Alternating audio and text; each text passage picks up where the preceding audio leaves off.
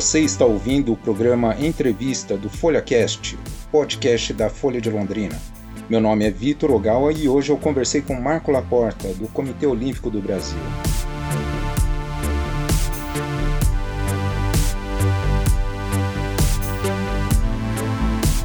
Olá, aqui é o repórter Vitor Ogawa da Folha de Londrina e neste programa vou entrevistar Marco Laporta, vice-presidente do COB, Comitê Olímpico do Brasil, e chefe de missão do time Brasil nos Jogos de Tóquio. Em primeiro lugar, é um prazer conversar com o senhor.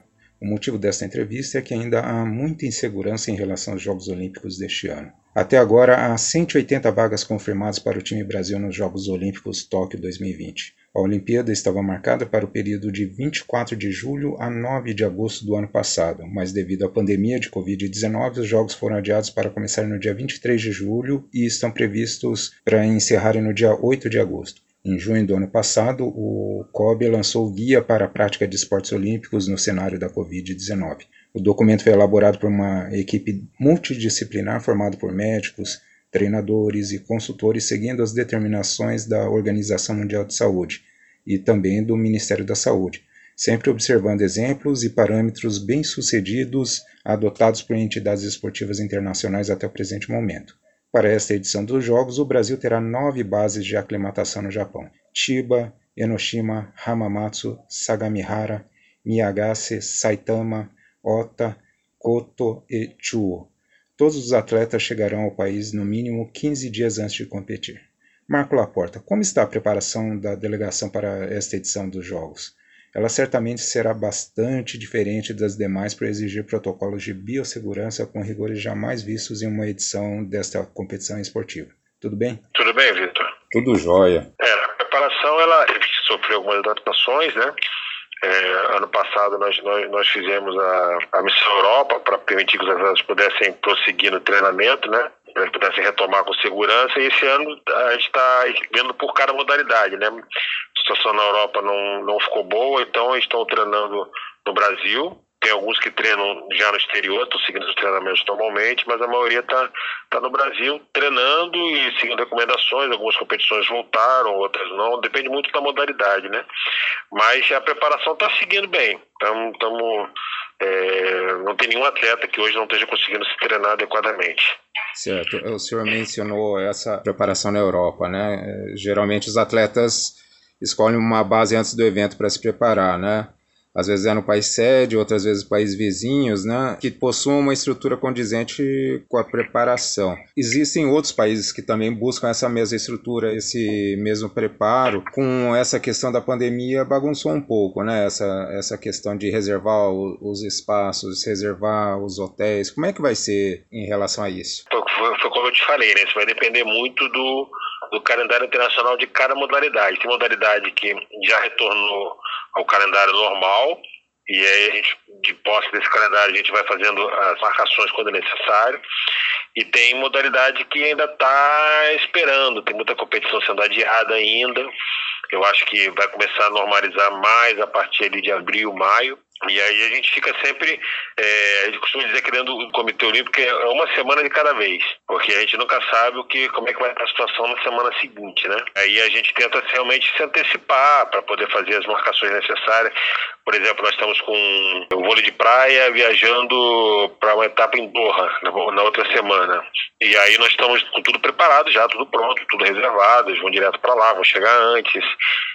Entendeu? Então, a princípio, não deve mudar nada. Bom, o senhor disse que não pode mudar nada. E se os jogos forem adiados novamente por conta da pandemia? Não, não vai ser. Essa hipótese já está totalmente descartada. Não tem, não tem. A gente tem que com um comitê internacional, um comitê organizador.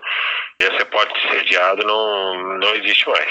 E em relação à questão da vacinação dos atletas, né? É, existe essa possibilidade dos atletas passarem na frente dos grupos prioritários para poder participar das Olimpíadas? Não, se depender do Comitê Olímpico do Brasil, não. A gente já recebeu uma, uma definição do Comitê Olímpico Internacional que não vai ser obrigatória a vacina para os Jogos. Então a gente entende aqui no COB que vamos seguir o plano de imunização do governo, não vamos pedir nenhuma prioridade para os atletas. É uma pandemia mundial, coisa muito mais grave do que há pessoas muito mais necessitadas de serem vacinadas do que os atletas. Então a gente vai esperar o governo seguir o plano de imunização normalmente, sem pedir para o atleta furar fila nem nada. Sem essa obrigatoriedade, né? É, embora no Japão a situação da pandemia esteja mais controlada que no Brasil, ainda há o receio que haja risco de contaminação por lá, é, visto que a Vila Olímpica vai congregar atletas de diversas partes do planeta. Né? Como evitar que isso atrapalhe o Brasil na competição? Esse é um cuidado que a gente tem, tem conversado muito, né? É óbvio que você controlar 100% você não vai conseguir controlar. A gente tenta é, diminuir o risco do atleta ser contaminado, o que seria nessa reta final, praticamente inviabilizaria a participação dele nos jogos, né? Então a gente já tem um protocolo que a gente testou na nossa missão Europa no passado, que deu muito certo, entendeu? A gente tenta ao máximo proteger o atleta, tomar as medidas sanitárias, fazer as recomendações deles evitarem aglomerações, evitarem sair, ficar muito focado no, no seu treinamento, tomar todas as medidas necessárias, mas a gente sabe que é mitigar os riscos, né? Sabe que pode, pode ocorrer um problema, mas a gente já tem. E o próprio comitê organizador dos jogos já está baixando uma série de medidas exatamente para diminuir o risco, ou seja, diminuindo o número de dias que o atleta vai ficar na vila, proibindo deslocamentos para fora da vila, então criando como se fosse uma bolha para que todos fiquem o máximo protegidos. Certo, o senhor mencionou o protocolo de segurança, fale um pouco desse protocolo, como é que vai ser? É, começa com a testagem, né, antes da viagem. O atleta é testado, faz o exame aqui 72 horas antes da viagem. Dando negativo, ele viaja normalmente. Quando ele chega no destino, ele é isolado, faz o teste novamente.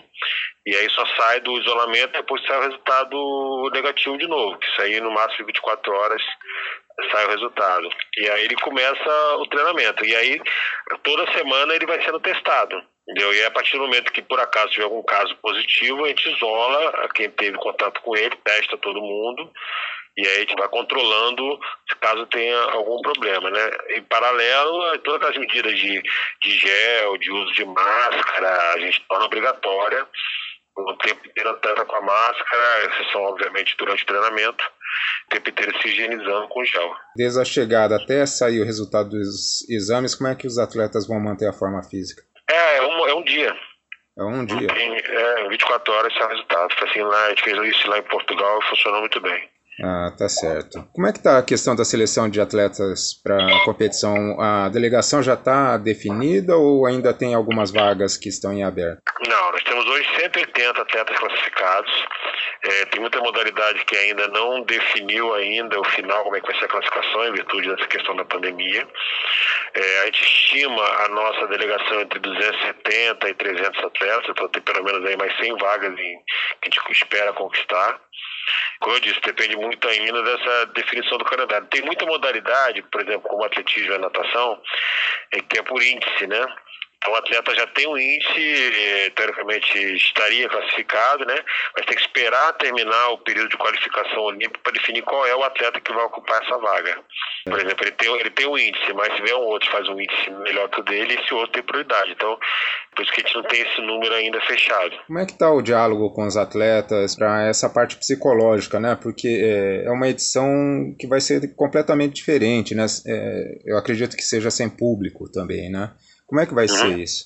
É, preocupação que a gente teve desde o início da pandemia, essa questão de preparação mental do atleta, acompanhamento. O período mais crítico já passou, porque era aquele período que eles não estavam conseguindo treinar e aí criando uma ansiedade muito grande. Agora, com o treinamento, é outro tipo de ansiedade que a gente controla, a ansiedade deles querendo competir, chegar logo à data dos jogos.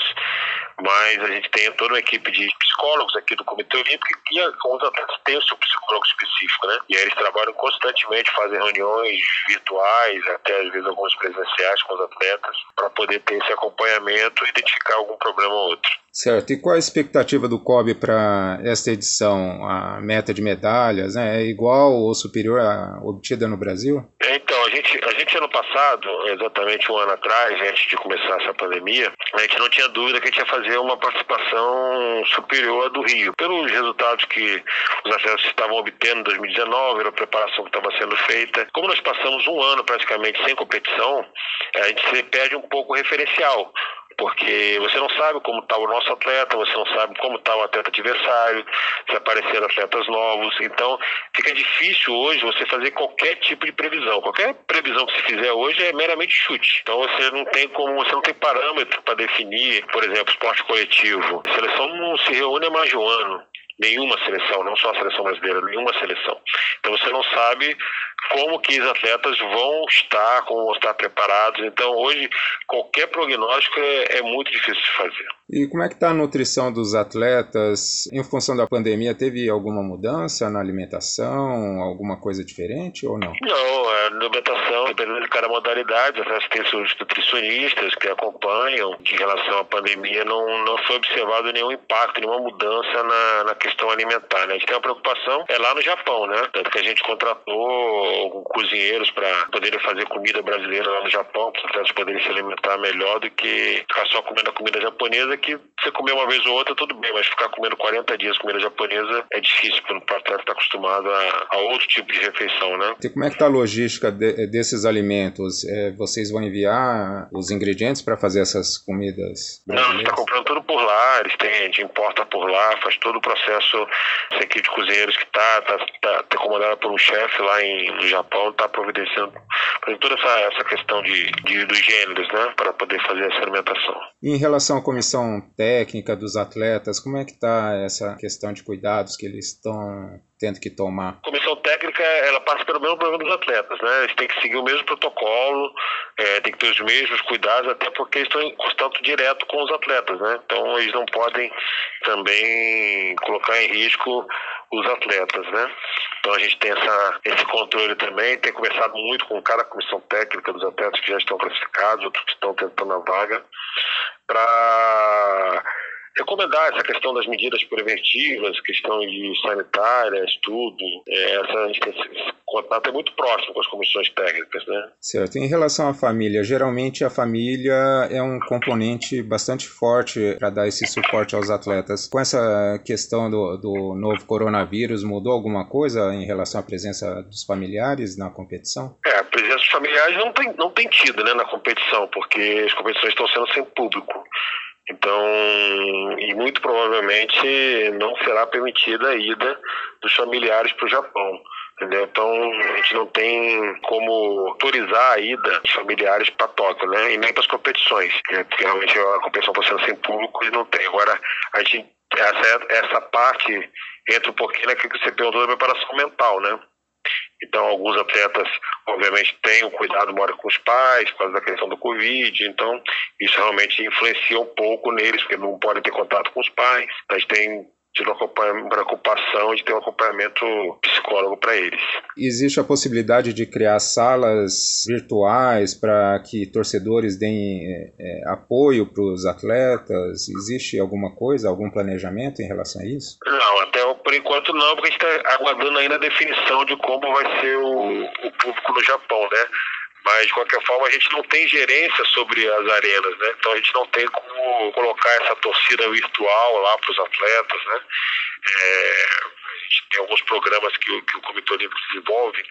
Nós temos um programa chamado Embaixadores Olímpicos, que a gente pega campeões olímpicos, medalhistas que já pararam, a gente bota ele para conversar com os atletas. Então, a gente, muito provavelmente, a gente faria presencial, vamos fazer virtualmente isso, né? Antes das competições. Então, na Vila Olímpica tem possibilidade de. de... Hum, não, é muito difícil a gente conseguir fazer isso, porque lá vai ser um ambiente muito controlado, tudo é, é gestão lá do comitê organizador, né? A gente não a gente só ocupa os quartos. E o quadro de médicos, preparadores físicos, enfermeiros, fisioterapeutas, ele aumentou, diminuiu, tá a mesma coisa? Como é que tá essa questão? É, só apenas reforçamos a nossa equipe com infectologistas, né?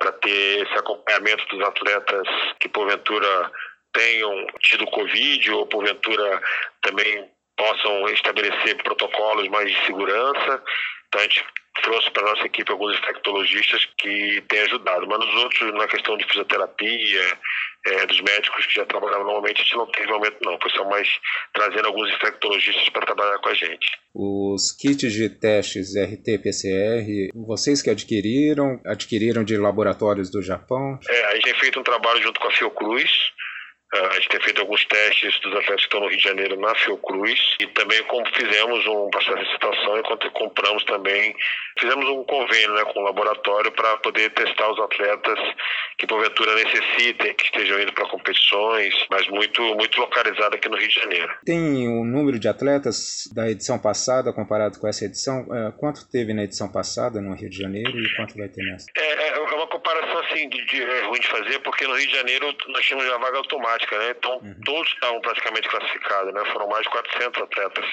que disputaram os jogos, né? Esse número dificilmente você vai conseguir alcançar se a competição não for na sua esportes como hockey sobre a grama, que não se classificou, esportes coletivos que tem a vaga, tem uma vaga segurada pelo país ser o país sede para Tóquio não tem essa vaga segurada, né? então já aí diminui bastante, né? mas no Rio passou de 400 atletas. Assim, onde que o Brasil é mais favorito para conseguir medalha? É sempre aqueles esportes que são os carros-chefes, né? O vôlei, o, o a vela, é, o judô, que sempre trazem, trazem medalhas. E agora nós estamos com duas modalidades novas, que é o skate e o surf, em que o Brasil tem atletas muito fortes que também devem ajudar bastante no quadro de medalhas. Bom, boa sorte. A gente espera que a delegação brasileira tenha bastante sucesso nessa edição. Tá bom, obrigado. Então à disposição.